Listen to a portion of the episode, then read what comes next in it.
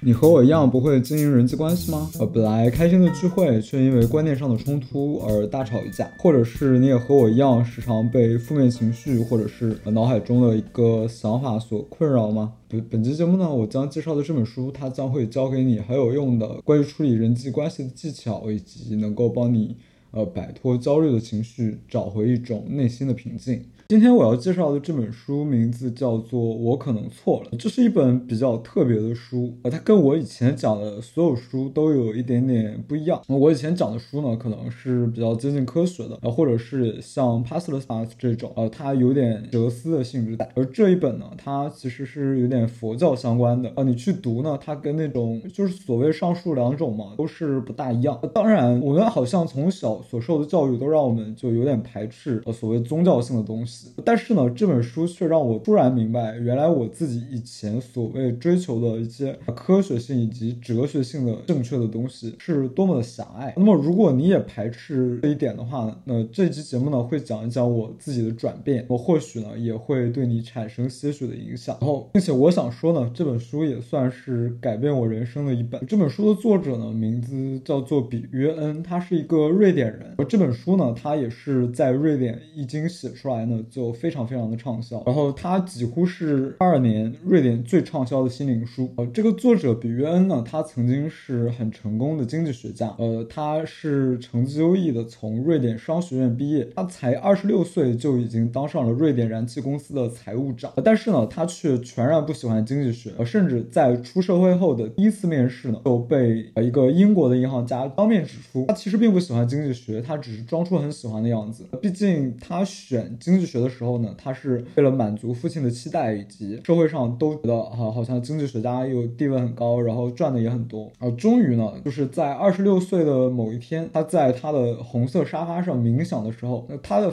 直觉告诉他，他应该是时候离开现在的生活了。就是他脑袋里面有一种强烈的声音告诉他，是时候离开现在的生活了。然后突然呢，他就摆脱了那种在上班的时候那种不适的感觉，于是二话不说的就递交了辞职信。他没有任何的下一步规规划以及目标，仅仅是离开。他甚至呢，就是不知道怎么付账单，甚至还去做了一段时间的服务业。然后之后呢，也在联合国从事过一些工作，直到呢，他在这个泰国的森林教派决定出家为僧之后呢，他就在这个泰国森林教派度过了十七年的僧人生活。期间呢，他不断的练习冥想，然后不断的自我精进。十七年的僧人生活，他已经岁数接近五十，就已经到了中年了。但是这个时候呢，他发现，在一次徒旅行的时候呢，他发现腿上划开的口子，他自己不会愈合。呃，经检查发现他得上了一种奇怪的病，这种病让他的血液无法凝结，并且呢，这种病它是没办法被治愈的，而且这种病呢，会导致患病者无法进行深度睡眠，在不断和病魔缠斗，然后的过程中呢，他又一次的受到内心的召唤，他决定离开这种僧侣的生活，到瑞典去。当然，他仍仍然没有下一步规划，只是突然觉得他该离开了。当然，所有人都反对这一决定，包括他的家人，包括寺院里的其他的僧侣。他还是追寻他自己的内心。而还俗之后呢，他不断的经历病痛以及抑郁。他在还俗后很久呢，都没能找到一份工，但他却从恐惧和焦虑中学习，最终呢，成为了瑞典广为人知的森林智者。他在西方国家四处宣讲佛法，传播智慧，把生活比作一场马拉松。那么他的生活是几乎是能想到的最难的一种，起行起伏，刮风下雨。呃，就是他在这个病之后呢，他在晚年甚至又患上了渐冻症，但是呢，他却能把他的人生活得非常的精彩。然后这就得益于他在僧侣期间所获得的一些人生智慧。这本书呢，他就通过一些简单的、冷静散文式的语言，让人能够感受到一种内心的平静。呃，这是一本任何时候，无论是嘈杂的环境，还是无法凝神专心的时刻呢，都会被立刻吸进去的书。就是当我在读到第三遍的时候呢，甚至还觉得呃其中的一些词句很触动我，让我内心有一种很平和的感觉。作者却用简练的语言就讲清楚了很多关于人际交往以及如何面对生活中的挫折这方面的智慧。然后这本书呢，也让我找到了一种内心平静的感觉。呃，你知道之前我有讲过一本书叫做《脆弱的力量》，在这本书里面呢 b r a n d y Brown 他是通过科学的方式让我们认识到呃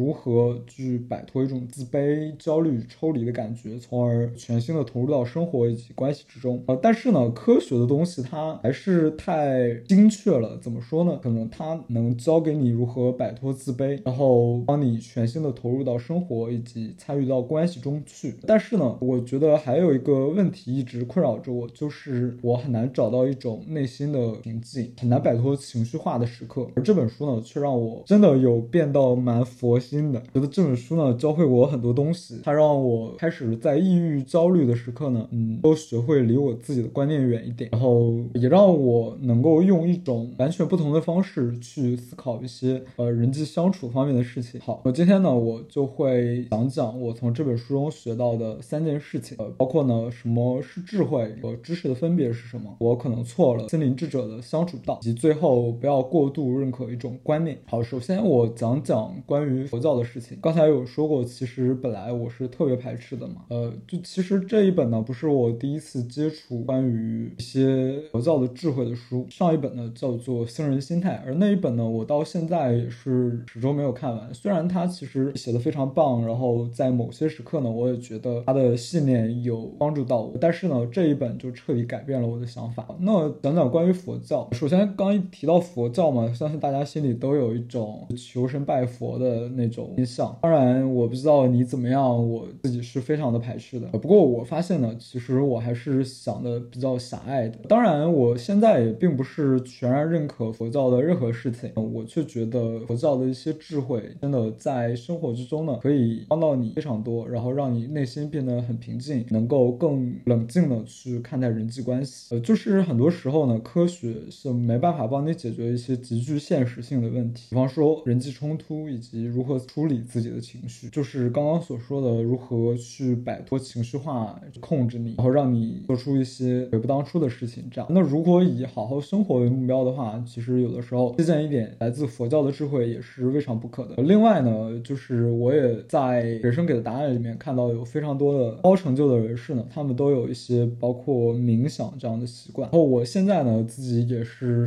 三不五时的会冥想，当然没有定期的每天，比如说怎么样，而是说呢，有的时候假如说我呃不能专心做事情，或者是呃情绪太过情绪化的时候，我就会尝试冥想，觉得呢是真的蛮有用的，它会让我的心理变得更加的冷静，然后也能更头脑更加清晰的投入到工作中去。当然，我觉得可能曾经对于佛教的偏见呢，也来自于未知，所以我这边也稍微科普一下，就是关于佛教的一些知识。首先呢，就是佛教呢，它是是一种宗教，但是呢，这个佛教却和基督教以及伊斯兰教是大相同的。我以下讲的这些部分呢，都是我从《人类大历史》这本书中学到的。就是佛教呢，它是一种信仰自然律的宗教。比方说，基督教呢，它其实是在信仰上帝，而佛教呢，并不是我们大家都去拜佛祖，觉得佛祖释迦牟尼是一个神。呃，其实并不是呢，是释迦牟尼呢，他早年呢，其实是一个印度北部小邦国的王子。这些好像是比较真实可考的吧？就是他发发现呢，他的百姓总是深陷苦难，有三不五时的瘟疫以及战争，平时呢也总是深陷焦虑、绝望与不满之中，就于心不忍，于是想要解决他们的问题。于是呢，他就去踏上求学问道之旅。旅行期间呢，他首先探访各路大师，但是他却非常失望的空手而归。发现那些大师并不能帮他解决最终的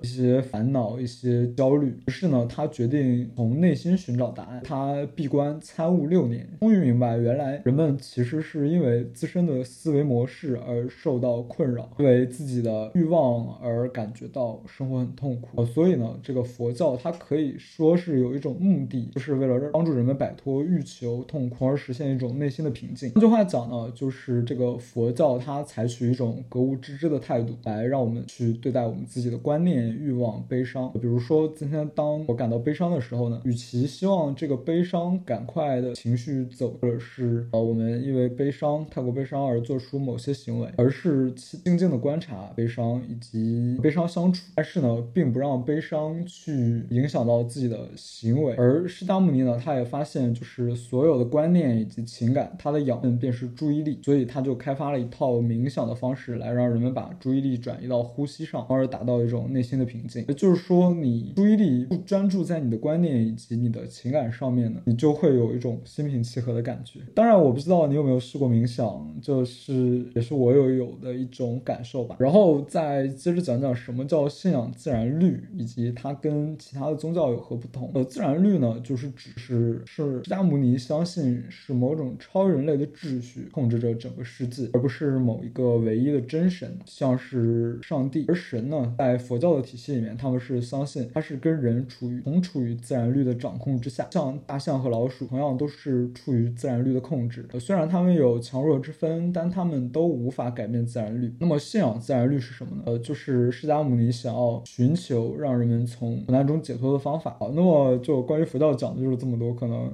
略微有点散。好，那么下面就介绍我学到的三件事。第一件事情是什么是智慧，以及它和知识有什么？知识呢，它其实是生产性的内容。比方说很多科学的书呢，它不会教给你如何找回内心的平静，而是能够帮你解决现实、具体且细小的问题。呃，比方说他帮你解决睡眠不足的问题，呃，或者是帮你解决减肥的问题。这样，顶多他可以提出很多有实验证据的建议。但是呢，生活中的很多事它是违反科学原则的，是它没有办法被证实。我们每天大量的就要面对这样的事情，那就像是人际关系。呃，那这个作者就说呢，人类获取知识的方式其实不只有一种，人类除了理性还有别的工具，也就是受到启发的时刻。这个受到启发的时刻便被佛教徒称为智慧。我们普通人讲的就是直觉，跟着感觉走嘛。像比恩，因为他受到直觉的召唤，所以他从瑞典燃气公司职而走上成为僧侣的道路。而我们现代人呢，他可能往往太过于想要从外部寻求答案，很少去聆听我们内心的声音。而直觉为什么是一种有用的智慧呢？就是说，我们当我们听到某种声音的时候呢，它往往是我们对某一个问题所形成的长期的思考。比方说，比恩在辞职的时候呢，他已经在经济学这条路上走了很多年了。当然，他知道他从一开始都不喜欢经济学，然后他也很讨厌那种在公司每天悻悻的过日子那种感觉。没想到工作上的事情，心情就变得非常糟糕，变得相当的抑郁。所以呢，他在冥想的时候才会突然内心有一种想让他辞职的直觉在。呃，就像爱因斯坦曾经说过，理性是忠实的仆人，直觉是上帝的恩赐。那我们创建的社会却尊重这个仆人，忘记这个恩赐。觉得关于直觉，我还有蛮多事情想说的。就是说呢，我们现代人过于依赖理性嘛，呃，但其实呢，直觉也同时是非常重要。直觉呢，一方面来自于个人经历，另一方面，我觉得来自于你所看的故事。我会得到这个观念呢，是来自于村上春树的一本书，叫做《地下》。《地下》讲的是什么呢？《地下》是村上对于东京地铁杀人事件的一次采访。这个东京地铁杀人事件就是一个叫做奥姆真理教的邪教团体，他们这个教主麻原彰晃是他的教徒，在早高峰期间的东京地铁上喷洒沙林毒气，就是说恐怖袭击嘛，无差别的大范围杀伤事件。而这本书它分为两本，第一本呢是村上对于杀人事件的受害者的一些采访，第二本呢则是对于奥姆真理教教徒的采访。然后他采访这些教徒，就想说，哎，为什么这些人会做做出这种在地铁上无差别大范围杀伤自己完全不认识的人的事情呢？他就发现呢，他们其实是被麻原彰晃的那一种故事给控制住了。就像是这样，就像说我们正常人的世界观呢，就是盒子。是我我们知道有很多我们不知道的事情，呃，就是说我们的盒子外面呢，我们知道还有盒子。而对于奥姆真理教徒来讲，他们的盒子变成了麻原彰晃给的盒子，什么意思呢？就是说我们正常人的世界观呢是一些系列的故事嘛，但是我们知道我们的故事永远是不完整的，而奥姆真理教徒呢却并不会这么觉得，而是觉得麻原彰晃给的一些故事就是所谓的真理。这是我读书的读后感，村上倒是没有直接写，也就是在第二本采访的时候，他发现这些奥姆真理教徒呢，他们都大多数人都没有看小说的习惯。我就想，像更复杂的故事，其实能够培养出一种直觉，让你被困在更简单的故事里面你会觉得好像有什么是不对劲的。也就是说，更复杂的故事培养出了更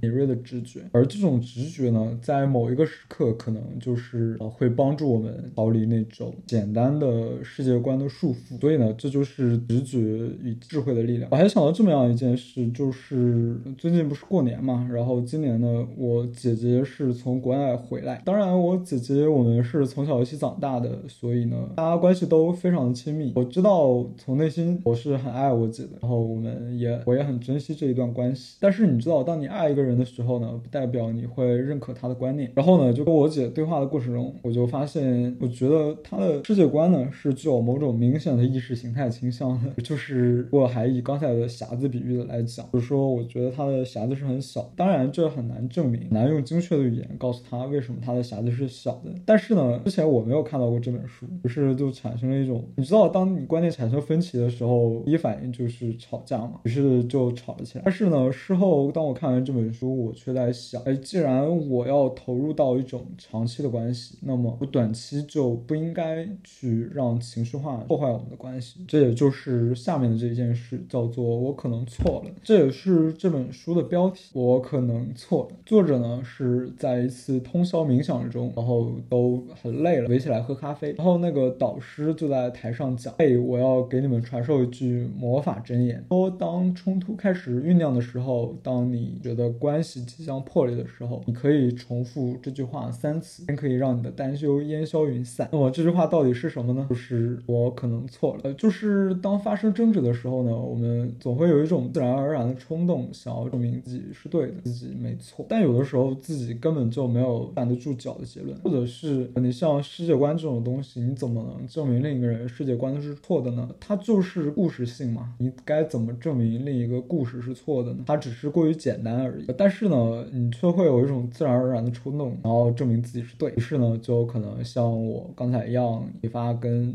对面冲突。所以呢，我可能错了，就成为一种箴言。在你想要跟对面吵架的时候，也当你默念这一句“我可能错了”，我就会去缓解一个短期的情感紧张。当然，说自己错了并不轻松，我们总会去固执己见的认为自己是对的嘛，是一种人类的本能。而这种“我可能错了”呢，是成熟的智慧，就是说我们可能通过不断的思考以及呃不断的学习，从而拥有一种成熟的处理人际关系的智慧。呃，就像我很喜欢作者在文中所引用到的一段话，而这段话呢是一个叫做波斯苏菲派的大师鲁米所说的：“叫在是非对错的想法之外，还有一片原野，我会在那里与你相遇。”而人际交往除了是非对错之外呢，还有更珍贵的东西。下面就是第三件事情，就是不要过度认可一种信念。好像大家都有情绪化的时刻，或者是都有某些时刻觉得内心升起一种信念，那就可能是对的。哎，我们常常在悲观的时候呢，过度认可我们的一种信念，我们非常容易固执。我们认常常认为呢，这种观念感觉就是对的，但是呢，我们却常常低估这些观念所带来的伤害。就是我们没办法证明它是对的，我们却认为它是对的。但是呢，如果从结果来看呢，大多数时候这些观念呢，也并没有带来一个很棒的结果。但是呢，如果我们可以平常心的看待这些观念呢，而并不特别的说去认可哪一种，我们就可以免受焦虑情绪的困扰。或者在文中也有讲到一个很有意思的小故事，就是呢，一个随机的男人呢，出现在一片随机的很滑的悬崖上，他就突然脚滑，就几乎要掉下去，然后趴在空中呢，就伸出手抓紧了一根细的藤蔓，于是他大声的呼救，嗯，周围没有人，于是呢，他就开始，上帝来救救我吧，我想要跟上帝讲。这个时候呢，天上突然传来一个雄浑的男性的声音，他说道：“我就是上帝。”呃，男人问我该怎么做呢？救救我吧，上帝。呃，上帝就说放手。呃，于是这个男的又说：“哎，那么我能不能跟别人谈谈？”这个故事呢，又非常的有趣，就是说我们对这个观念的固执己见嘛。而如果采取一种过度认可你的观念的想法呢，便可以让我们避免这个观念对我们带来的伤害。当然，具体如果不相信这一个观念，我们应该怎么做呢？我自己对这个也是非常的有感嘛。呃，不知道该怎么讲，反正前段时间人几乎都在生病，而最奇怪的是，这个病到底是什么？其实去医院查了很久很久，都完全没有说出来。当然，去医院查查不出来，可能本身没有什么，它但它让你越来越绝望。是我很长很长一段时间呢，就是老在想我不会好怎么办，总是呢就被悲伤的情绪困扰，不断的失望，不断的绝望。也就是看了这本书呢，才让我有一种